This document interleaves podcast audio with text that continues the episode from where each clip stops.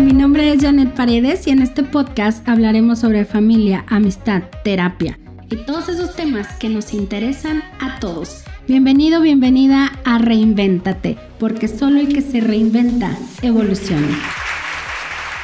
Desde mi parecer, todos los seres humanos tenemos dos posibles soluciones a todo lo que nos ocurre en el día a día. O enfrentamos la vida desde la parte negativa y oscura, si es que pudiéramos ponerle esas etiquetas, o desde la parte de la luz y desde lo positivo.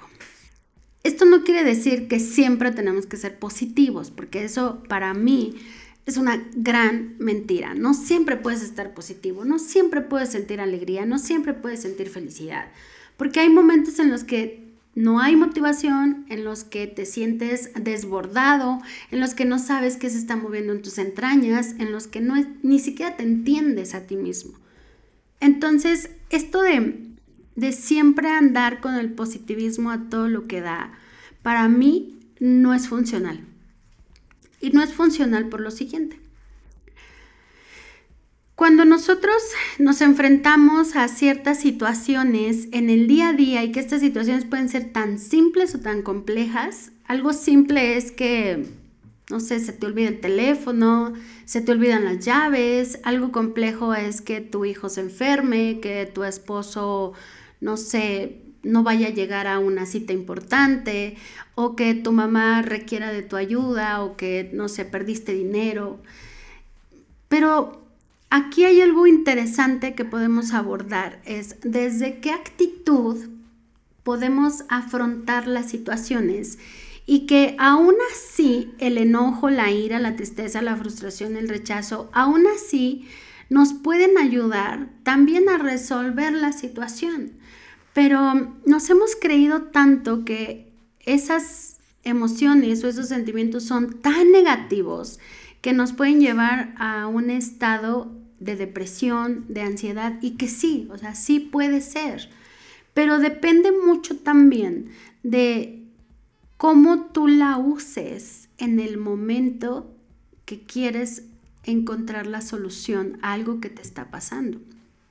No es lo mismo usar el enojo porque alguien te hizo ver que estás equivocado y que es momento de mejorar algo en tu vida.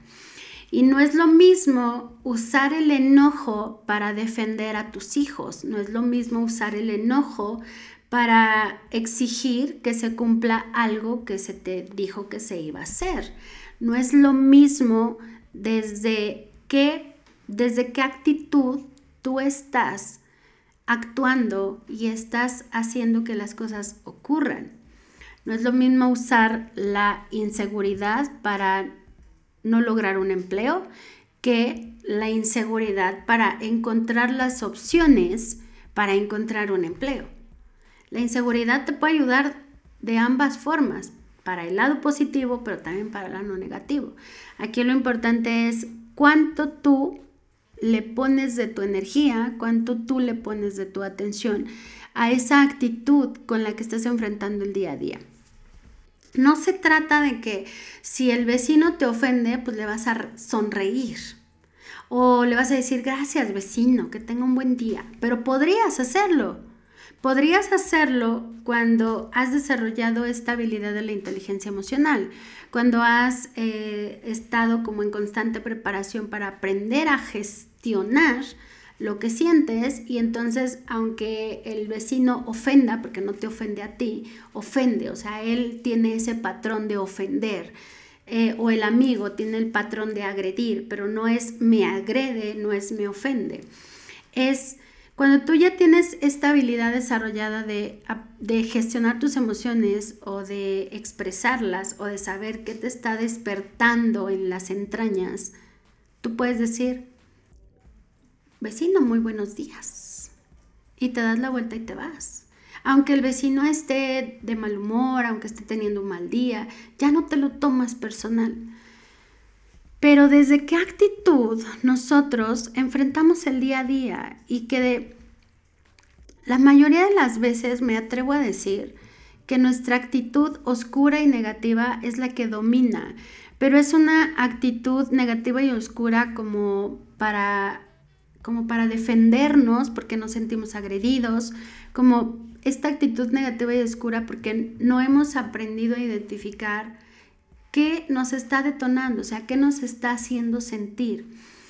Sin embargo, cuando tú reaccionas desde la parte positiva, no quiere decir que tengas que ser permisivo, permisiva, no, significa que tengan que pasar sobre ti. Aquí lo importante también es que en este aprendizaje del, de el qué sientes, el desde dónde reaccionas, tú puedas establecer límites y puedas decir basta.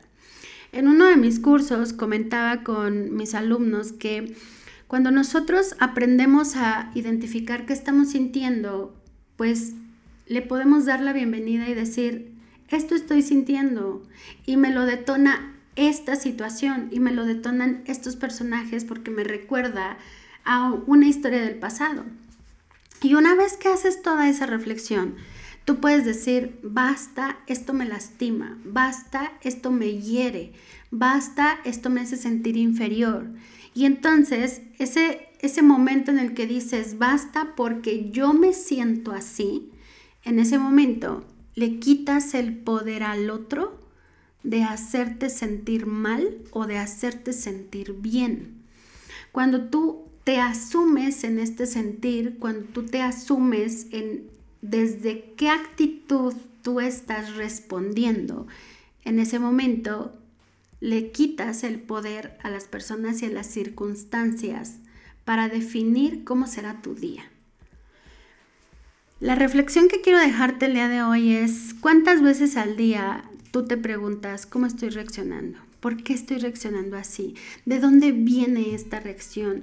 ¿De quién me estoy defendiendo? ¿A quién me recuerda este personaje? ¿A quién me recuerda esta historia? Así que espero y deseo que esto te haya servido, te haya ayudado. Y no importa en el momento en el que te encuentres de tu vida, pon en práctica este proceso de reflexionar y decir, ¿qué estoy sintiendo? ¿Qué está pasando? Pero no qué está pasando afuera ¿Qué está pasando adentro? ¿Qué se mueve adentro? ¿Qué historias se detonan? ¿Qué recuerdos vienen a mí? Y desde esa reflexión y desde ese momento tuyo, puedes encontrar la claridad, pero sobre todo puedes definir con qué otra actitud tú podrías reaccionar, con qué otra actitud tú podrías encontrar la posible solución a esto que te está ocurriendo. Y recuerda que nada es para siempre, todo es temporal. Absolutamente todo es temporal, hasta lo que estás sintiendo en este momento. Gracias por escucharme, gracias por escuchar la información, gracias por recibirla y deseo de verdad que esto te sacuda un poquito y te ayude a generar claridad, pero sobre todo a tomar mejores decisiones. Y gracias por seguirme. Y acuérdate de suscribirte aquí en este canal. Toda visualización acompañada de acción genera una vida extraordinaria.